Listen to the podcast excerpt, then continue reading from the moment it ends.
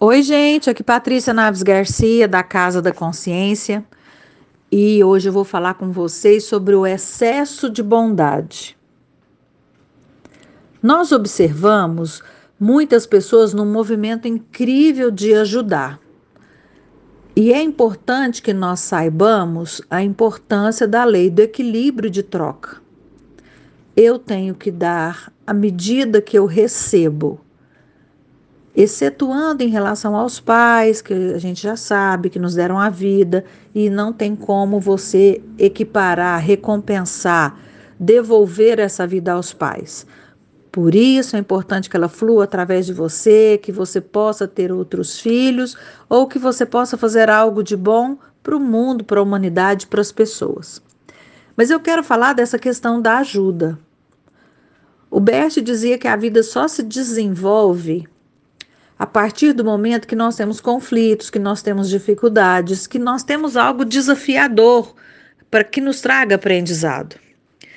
Quando nós somos excessivamente bons, nós vamos tirar a força da outra pessoa para resolver aquilo. Se eu estou extremamente disponível para ajudar o outro, eu posso atrapalhá-lo naquela resolução, ou principalmente eu posso tirar dele a disposição para resolver.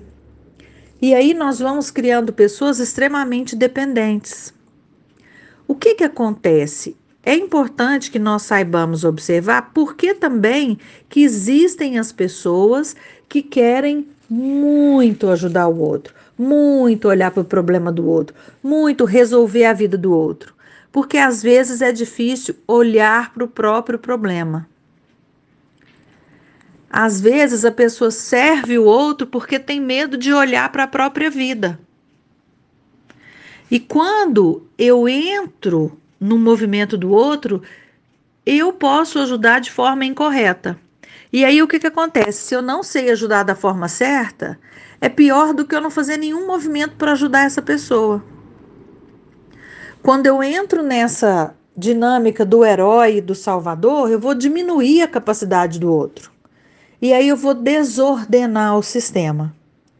É muito interessante porque, mesmo eu tendo falado na questão lá dos pais, os pais que também doam muito para o filho, que ajudam demais, eles vão enfraquecer esses filhos porque esses filhos vão para a vida sem terem sido desafiados, sem terem recebido um não, sem terem passado por uma dificuldade. E quando eles encaram a vida externa, as outras pessoas, o ambiente de trabalho, os desafios da profissão, da vida e dos relacionamentos, eles não conseguem resolver. Eles não conseguem. É, é, tomar, tomar esse desafio da vida. Porque os nãos da vida, gente, na verdade, eles são sims. Na verdade, isso que vem de desafiador para a gente é justamente algo que vai fazer com que nós aprendamos, que nós possamos crescer, que nós possamos desenvolver, porque tudo passa. Então, ah, eu não devo ajudar o outro? Sim.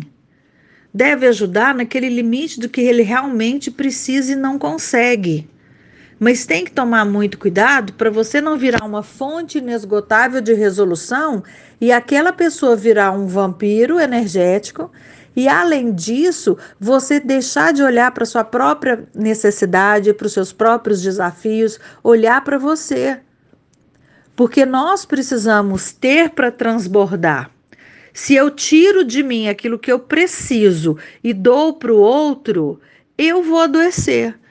Então eu tenho que ter e transbordar para doar.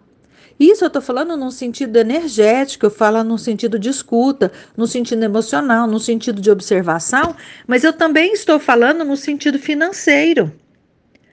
Porque muitas vezes nós entramos no movimento de doar, ajudar, acudir, socorrer, e aquela pessoa que está sendo acolhida, socorrida, ela não faz nenhum movimento para sair de onde ela está ela se contenta com aquilo que ela recebe de doação e ela não faz um movimento para sair do lugar.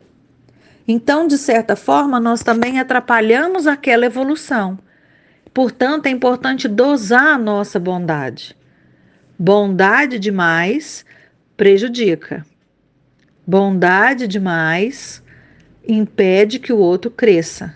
Olhem para isso, sejam muito felizes e fiquem sempre com Deus.